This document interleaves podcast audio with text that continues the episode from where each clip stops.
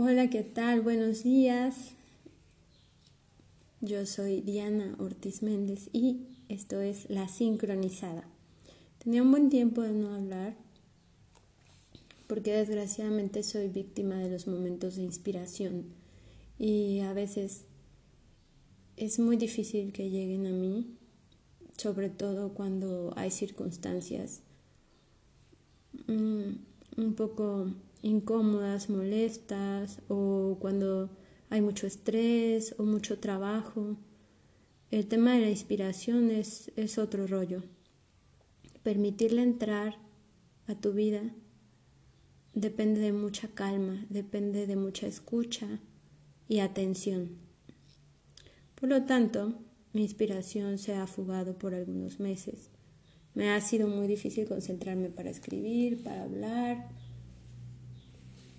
incluso para leer algunos temas que a mí me atraen normalmente, pero bueno, últimamente he tenido bombardeo de esta idea y me gustaría platicarla, plantearla desde mi perspectiva. Obviamente lo que yo digo no es la verdad absoluta, es mi percepción del mundo, es lo que yo he aprendido a través del tiempo en mi maestría de vida y solamente escucho las señales a mi alrededor porque mm, pongo mucha atención a todo lo que ocurre. Ese es mi defecto, poner demasiada atención y grabarme todo. De repente en las reuniones con las tías y las primas les cae súper gordo que yo me acuerde de todo lo que les ha pasado, ¿no? Todas las anécdotas y vivencias y, ay Diana, tú de todo te acuerdas, ay, ¿por qué tienes que decir esto? Ay, ya fue, ya fue, ¿no? Pero bueno, a lo mejor ese es, es mi defecto y mi virtud, porque finalmente como médico poner atención también te beneficia mucho. Eres como un detective que nota todos los detalles y, y aprecia, aprecia las cosas que para otros serían insignificantes y que pueden tener trascendencia a la hora de un diagnóstico o a la hora también de un de un reconocer a una persona en cualquier aspecto de la vida. El tema de hoy es la onda del príncipe azul. Em, en la época de mi abuelita, eh, la mujer no tenía el mismo derecho que el hombre a estudiar, a trabajar, a ser independiente la única forma en la que se le permitía salir de casa era, era casándose. Era la única justificación valiosa y si no se casaban, pues se quedaban de por vida a cuidar a sus padres. Eh, si acaso tenían algún trabajito mm, ahí, pues de empleada en algún lugar, jamás eh, sería tan común como hoy en esos tiempos hablar del emprendimiento, ¿no? que hoy es pan de todos los días, eh, el bombardeo de información acerca de, de, la mujer empoderada y la mujer emprendedora, en aquellos años pues era mm, muy, muy, muy escaso. No digo que no existiera, pero eran, eran las menos, ¿no? Igual había una clasificación de sueldos para hombres y mujeres, reglas diferentes para hombres y mujeres. El tiempo fue pasando, la generación de mis padres eh, se empezaron a volver más equilibradas las cosas. Aún así había todavía esa cuestión de, de sometimiento, ¿no? O sea, sí trabajas, pero con ciertas reglas, ¿no? O sea, trabajas, pero no hagas amistades en el trabajo, trabajas, pero no vas a salir con tus amigos del trabajo o vas a estudiar eh, eh, los maridos no apoyando a las esposas para que estudien pero bajo sus condiciones de no viajes de estudio no paseos con amigos no tener no crecer en su círculo social y si se pudiera no crecer tampoco en lo profesional. Entonces era como una libertad a medias no y finalmente que las mujeres a través del tiempo pues nos fuimos comprando eh, luego viene mi generación, donde ya los padres apoyan eh, que estudien hombres y mujeres por igual. Eh, de hecho, recuerdo que mi papá me decía, ay, mijita, pues más te vale que estudie, cuando me veía comer mariscos, porque me encantan y los comía como, antes mi estómago era un poco más grande, entonces comía mucho más y me decía, mijita, o te, o te pones a estudiar y le echas un montón de ganas para que ganes bien, o te casas con un rico para que te mantenga tus gustitos, ¿no? Porque, porque sales cara casi, casi, ¿no? Entonces, bueno, ya a mí me inculcaron el estudio, que la mejor herencia que me podían dejar era la educación. De igual forma a mi hermano. Ahí fue simétrica, ¿no? La, la, el, el darnos esa oportunidad. Sin embargo, eh, en casa sí había ciertas diferencias en cuanto al trato, ¿no? De, desde mamá y papá, como eh, que la mujer hiciera más cosas de la casa que el varoncito, ¿no? Entonces, eh, mi hermano la verdad es bastante inútil. Ya ahora creo que le echa un poquito de ganas y eso, pero pues mi mamá lo hizo bastante inútil porque era así como, ay no, tu hermanito, hazle su chocomil a tu hermanito ay, pobrecito, ay, es que él no puede, es que él no sabe. Y bueno, yo tenía que hacer las cosas de lo que se suponía hacían las mujeres, ¿no? Entonces todavía había un dejo de, de, de, de diferencia en cuanto al trato y en cuanto a las responsabilidades. Creo que la generación que viene abajo de mí todavía fue más igual la educación de niños y niñas, eh, las oportunidades, incluso las responsabilidades en casa. Eh, eh, ya conozco muchísimas mamás que, no, mijito, lava tu plato, sírvete, mijito. Las labores del hogar son por igual para hijo e hija. Las labores domésticas incluso se las reparten entre la pareja. Y entonces es es un equipo, ¿no? Ya se ve más el equipo en la familia. Pero hay una cuestión que yo sigo viendo eh, que nos ha costado mucho trabajo eliminar, que es eh, eh, que muchas mujeres seguimos esperando ser rescatadas, salvadas, mantenidas, cuidadas, y de alguna manera colocarnos en una postura de inferior o sumisión, dejando de lado nuestro espíritu, nuestra alma, nuestro ser interior, que nos pide otras cosas diferentes a esas, pero que no las escuchamos porque venimos cargando estatutos y libretos impuestos desde la época de nuestras tatara, tatara, tatara, tatara, tatara, tatarabuelas, ¿no? Eh, creo que era muy difícil antes liberarse porque era mejor no pensar y era mejor no hacer conciencia porque finalmente el sometimiento era más a través de la fuerza, ¿no? O sea, antes la mujer incluso era mucho más violentada físicamente que hoy en día, ¿no? Era mm, violentada verbalmente, violentada físicamente. Ahora es más difícil porque estamos mucho más protegidas eh, por las autoridades. Sin embargo, eh, seguimos comportándonos así como que, eh, bueno, estudio mientras encuentro a mi pareja ideal y él va a venir y a dármelo todo y entonces yo voy a dejar de estudiar, voy a dejar de trabajar, perdón, y voy a dejar todos mis sueños para entregar mi vida a un matrimonio, a un hogar y a cumplir el libreto de tener hijos, de criarlos, y de sacar adelante a la familia, poniendo por delante el crecimiento profesional de mi marido, de mis hijos y viviendo a través de ellos, ¿no? Desde... Eh, yo la verdad soy de un pueblo, en mi pueblo mm, es súper es súper chistoso porque, hijo de la... Muchas mujeres por aquí ven un un muchacho de ciudad o, un muchacho de otro país y, les brincan los ojos y ya se visualizaron casadas con él que las va a sacar de su pueblo, que las va a sacar de la pobreza, que las va a sacar de, de su rutina, que las va a sacar de su país, ¿no?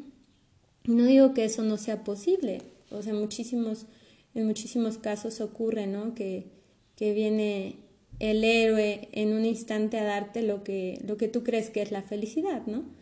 Y, y realmente es, es importante, o sería importante que todas esas, esas mujeres que creen en el héroe y el príncipe azul que las va a sacar de pobres, las va a sacar del pueblo, las va a sacar de, del lugar donde no quieren estar, sea cual sea, ya sea situación o sitio, esa capacidad la tienen ellas, la tenemos nosotras. O sea, podemos lograr lo que queramos por nosotras mismas y en el camino encontrarnos ese otra, esa otra parte que nos puede acompañar, ¿no?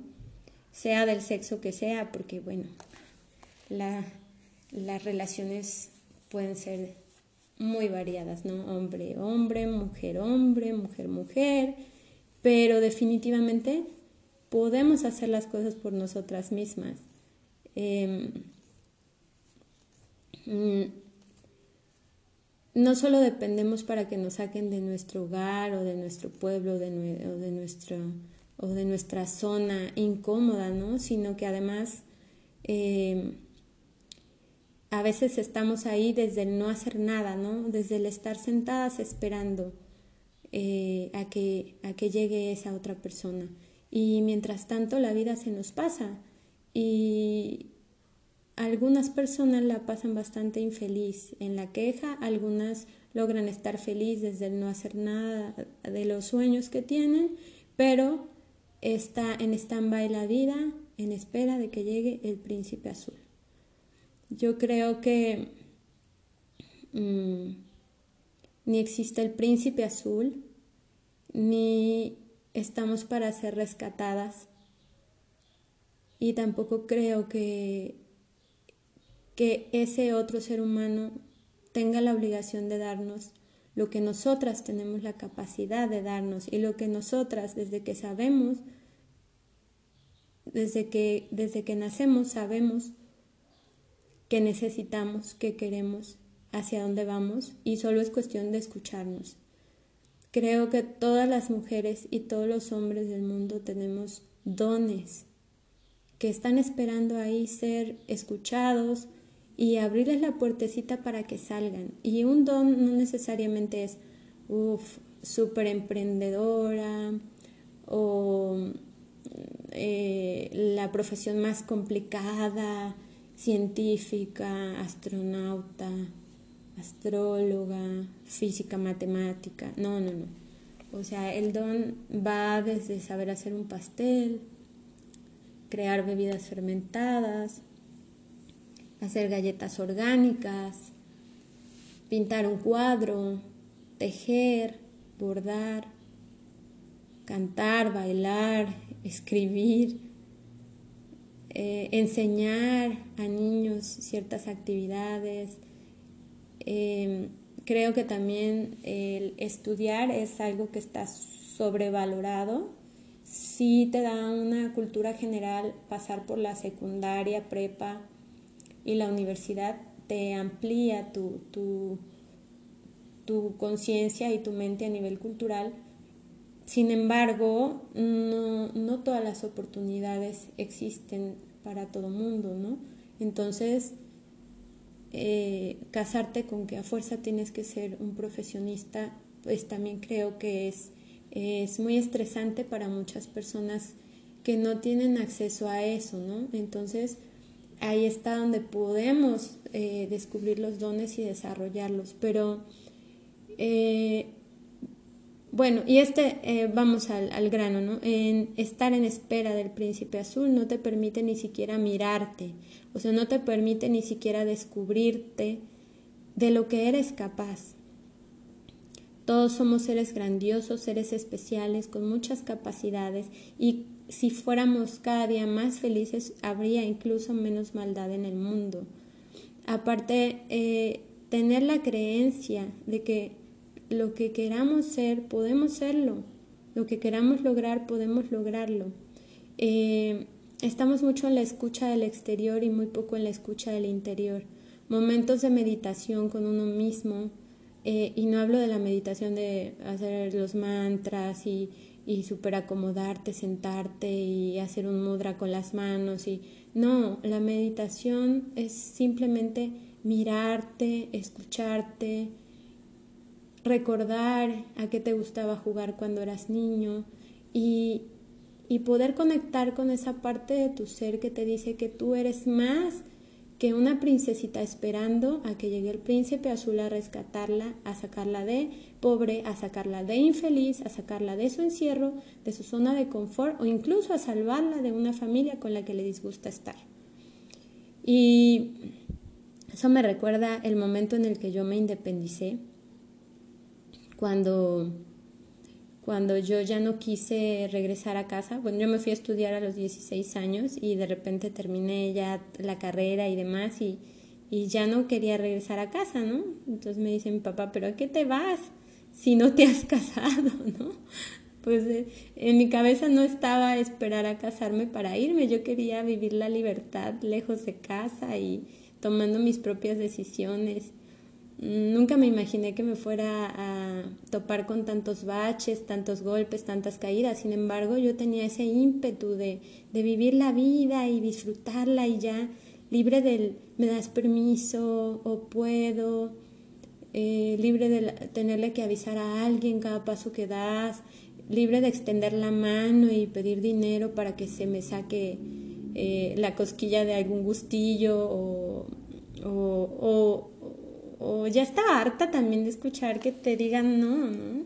Porque pues cada viaje de escuela o, paseos o ocurrencias que yo tenía, pues muchas veces me encontré con el no de mis padres, ¿no? No vas, y si vas a ver quién te da dinero, y, amenazas así, ¿no? Eh, y yo me pregunto, ¿a su cuántas mujeres no pasan del yugo del padre al yugo del marido, ¿no?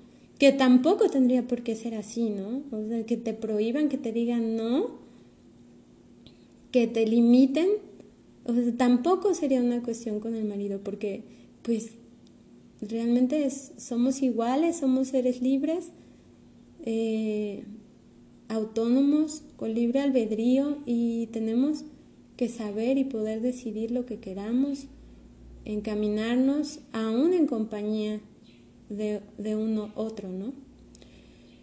El punto aquí es que eh, hay que cambiar creencias y hay que desaprender.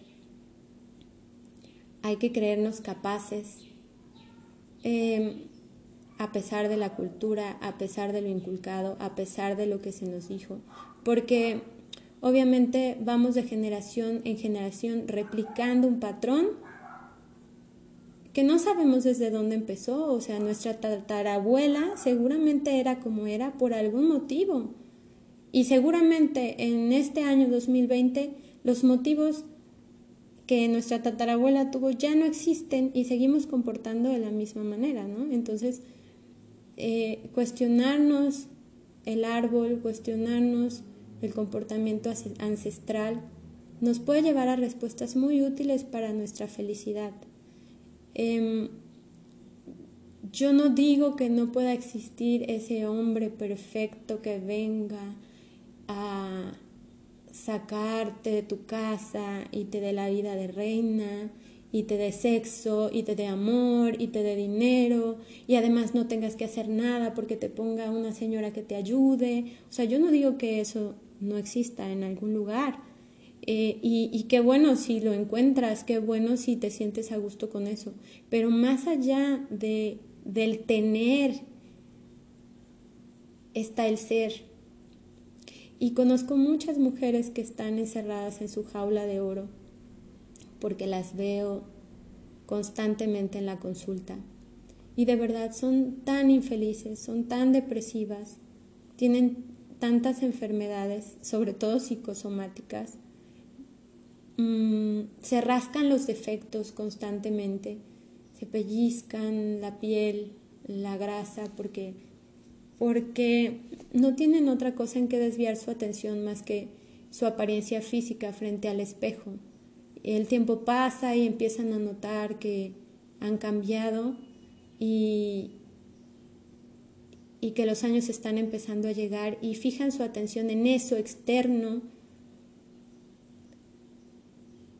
para, para no darse cuenta que su atención debería irse hacia otro lugar, ¿no? Hacia un lugar más interno, un lugar que lo pusieron muy, muy recóndito en el fondo de su corazón para, para no tener que defenderlo, no tener que, que liberarse y decir, quiero esto, yo quiero ser esto, yo quiero lograr aquello, yo quiero, mm, no sé, no sé, es que me cuesta tanto trabajo, le he cuestionado a algunas pacientes, eh, pero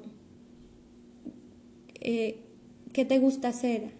Eh, ¿Cuánto tiempo de tu día le dedicas a, tus deseos, a tus sueños, a tu ser interior? ¿Qué te gusta? ¿Qué te gustaba cuando eras jovencita? ¿Cuál crees que sea tu misión de vida?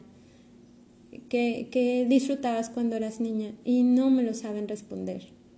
No me lo saben responder. La vida se ha dejado de, de parecer a un juego y a una aventura divertida y se ha vuelto más algo monótono, donde se cumplió el requisito de encontrar al príncipe azul que la rescatara, se cumplió el requisito de traer niños al mundo y al final veo mucha infelicidad porque ni los niños que tuvieron las hacen felices, ni los maridos que eligieron las hacen felices y no es para menos, ¿no? No es para menos porque la felicidad no te la da nadie. La pareja, cada día estoy más convencida que no viene a hacerte feliz. La pareja viene a enseñarte un chorro de obscuridad a la que no le has puesto luz, un chorro de tus heridas internas y te viene a hacer sacar algunos monstruos que tenías por ahí perfumados y, y acompañarte en el camino, en ese, en ese mutuo aprendizaje, porque nosotras también les estamos mostrando a ellos mucho de eso, ¿no? Eh, y hacer felices individualmente y compartir nuestras felicidades. Definitivamente que una buena pareja es con aquella que podemos compartir, compartirlo todo, los malos momentos, los buenos momentos, los regulares, las caídas, las subidas. Y la vida es así, inestable, una curva de sube y baja, y definitivamente hay que aceptarlo, ¿no? Nadie viene a hacernos feliz, no tenemos la vida asegurada ni con la pareja ni sin la pareja. Hoy estamos, mañana quién sabe. Lo único que tenemos es el presente y hoy en el presente podemos cuestionarnos. ¿Estamos a gusto con nuestro hoy, con nuestro presente, con nuestra versión de nosotros mismos en este instante? ¿Satisfechos? Cuestionarnos si hoy hoy me dijeran que voy a morir en un par de días, estaría contenta con lo que hice, con lo que logré, con lo que miré, con lo que me regalé de la vida a mí misma. Si podemos responder a estas preguntas positivamente, si nos da satisfacción darles respuesta y nos saca alguna sonrisa, quiere decir que estamos en el camino del ser. Mm, hoy en día eh, es muy fácil entretenernos con el tener, porque todas las empresas trabajamos en eso, ¿no? En el, en el bombardeo del tener y de que cuando tengas tal o cual cosa vas a ser feliz. Las empresas, más las creencias de que cuando tengas tal o cual cosa vas a ser feliz, nos llevan a buscar tales y cuales cosas que al final, pues descubrimos que no nos hacen del todo felices, no nos tienen del todo sanas ni plenas. Creo que es bueno cuestionarnos esa cuestión del príncipe azul. Creo que es bueno indagar por dentro nuestro hacia dónde vamos, qué queremos, qué deseamos. Y no pensar en si el deseo le va a gustar al de enfrente o lo va a aceptar, porque finalmente somos seres libres y soberanos. Y nuestros deseos, nuestros sueños, si no agreden al otro ser humano, si no si no lastima su integridad, obviamente tenemos todo el derecho de llevarlos a cabo y de permitirnos vivir, vivir cada uno de ellos. Si tienes la suerte de haber encontrado tu príncipe azul, bien por ti, pero no dejes de indagar dentro tuyo cuáles son tus sueños por encima de las creencias aprendidas y quizá no te venga mal desaprender un poco de ellas y empezar tu camino del ser y tu propia maestría de, de, vida y tu propio aprendizaje de ti misma, porque no hay mejor maestro que nosotros mismos y nuestra vocecita interna diciéndonos por aquí no o por aquí sí. Esto te sienta bien, esto te sienta mal. Y si no has encontrado tu príncipe azul, pues qué padre, porque más oportunidad tienes de, de mirarte y de lograr cosas por ti misma desde este momento. Y seguro que por ahí algún guapote príncipe mirará cuánto te quieres, cuánto te regalas, cuánto te escuchas, cuánto te das a ti misma. Y seguramente que no le quedará más remedio que venir y decir, ah, no, esta está cabrona. O sea, para llegarle al costo, está cabrón, tengo que echarle muchas ganas. Veo que se da demasiado, veo que se quiere demasiado, que se, regalara, se regala tanto que definitivamente tengo que darle más. Tengo que echarle muchas ganas para ser la persona que ella merece, que ella necesita. ¿Sí entienden la diferencia del príncipe azul que te rescata al príncipe que te descubre y que dice, quiero esa mujer porque es valiente, porque es poderosa, porque es luchona, porque vale oro y porque quiero regalarle mi oro. bueno, son reflexiones de cosas que leo.